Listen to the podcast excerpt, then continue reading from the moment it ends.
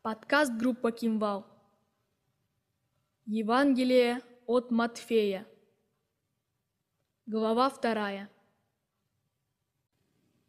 Когда же Иисус родился в Вифлееме Иудейском в дни царя Ирода, пришли в Иерусалим вахвы с востока и говорят, «Где родившийся царь Иудейский? Ибо мы видели звезду его на востоке и пришли поклониться ему». Услышав это, Ирод царь встревожился, и весь Иерусалим с ним.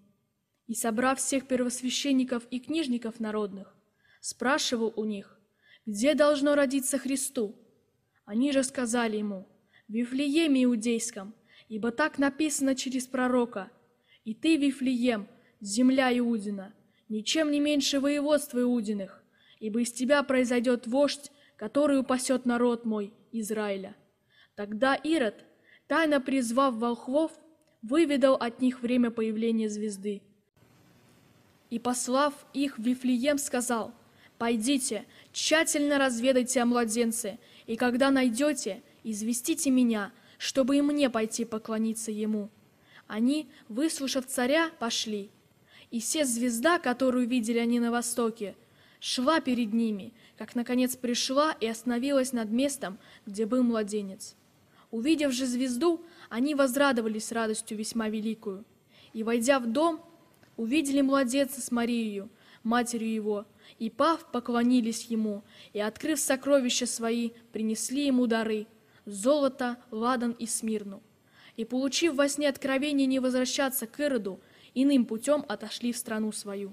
Когда же они отошли, все ангел Господень явился во сне Иосифу и говорит, «Встань, возьми младенца и матери его и беги в Египет, и будь там, доколе не скажу тебе, ибо Ирод хочет искать младенца, чтобы погубить его». Он встал, взял младенца и матери его ночью и пошел в Египет. И там был до смерти Ирода, да сбудется реченное Господом через пророка, который говорит, «Из Египта возвал я сына моего».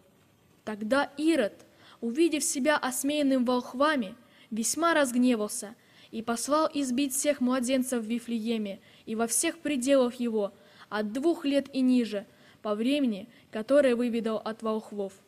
Тогда сбылось реченное через пророка Иеремию, который говорит, «Глаз в раме слышен, плач и рыдание и вопль великий.